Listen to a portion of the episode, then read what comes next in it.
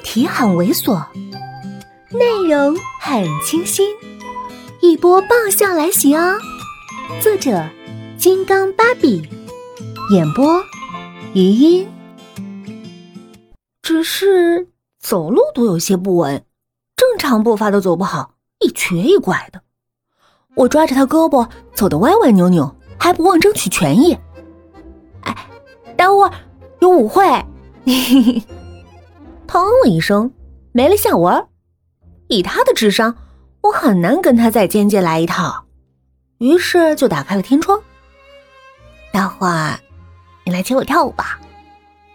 他问：“你会跳？”我想了想，诚实的摇了摇头。可是，在众目睽睽、灯火辉煌下，和自己稀罕的人跳舞，太偶像剧，太浪漫了。我继续不屈不挠。那，你能带我呀？不就是俩人来回走两步吗？他顿了顿，似乎有所动摇，又看了看我脚下七厘米的高跟鞋，还是坚决的摇了摇头。我怒，正要再劝解，会场大门已经近在眼前。一起到了会场，里面布置的大方而又华丽，公司同仁大都已经到了。宋子妍走过去，有不少的人打招呼。我在后面跟着，别有心机的使劲的举手抬爪撩头发，恨不得手上标个红色的箭头。看这里，看这里，看这里啊！功夫不负有心人，有好几个女同事都惊叫：“哇，好漂亮啊！”急急的问：“哪买的呀？”很向往，将来如果能有一个这样的戒指就好了。可是他们惊呼几万很向往之后就完了。虽然虚荣心有一小部分得到了满足。可是最重要的，谁送的？这句咋没人问呢？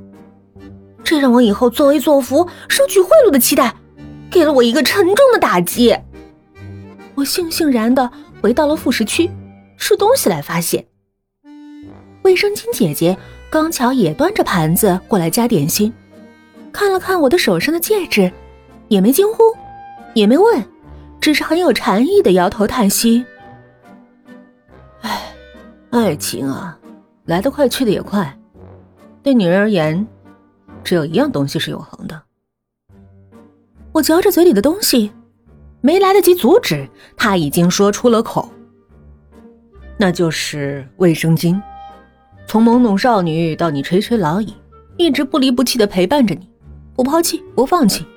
每当你需要的时候，他就躺在超市里，静静的等待着被你利用。即使暂时这个超市找不到了，下一个超市也会有，是多么稳定而规律的存在啊！守护着你，守护你们一月一次的约定。我实在是嚼不下去了，端着盘子灰溜溜的转到小角落，刚巧看到黄毛也端着盘子在角落的花坛上吃着。记得第一次迎新的时候，也是吃的时候遇到他们俩，这次居然也是。几个月的时间。似乎什么都没变，其实已经过了那么多，不禁有些唏嘘。于是走过去，轻踢踢他。他正专心致志的吃着，抬眼看我，然后往旁边挪了挪，留下了位置给我坐下。院里有清风，有明月；稍远一点有华灯，有美食。夫复何求啊？我们一起吃，吃了一半，我忽然想起来。这盘子下来，估计我那肚子就更凸了，赶紧停了。可是看着那半盘子的美食，实在舍不得扔，就塞给黄毛，你替我吃了。他看了看我，也没说话，就接了过来。看他的样子，我很欣慰。都说嫂子和小姑子是仇人，和小叔子是亲人。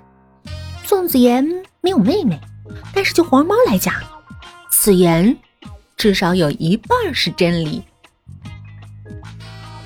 手托着腮帮子，我温柔的看他，嗯，放心，以后嫂子会很疼你的。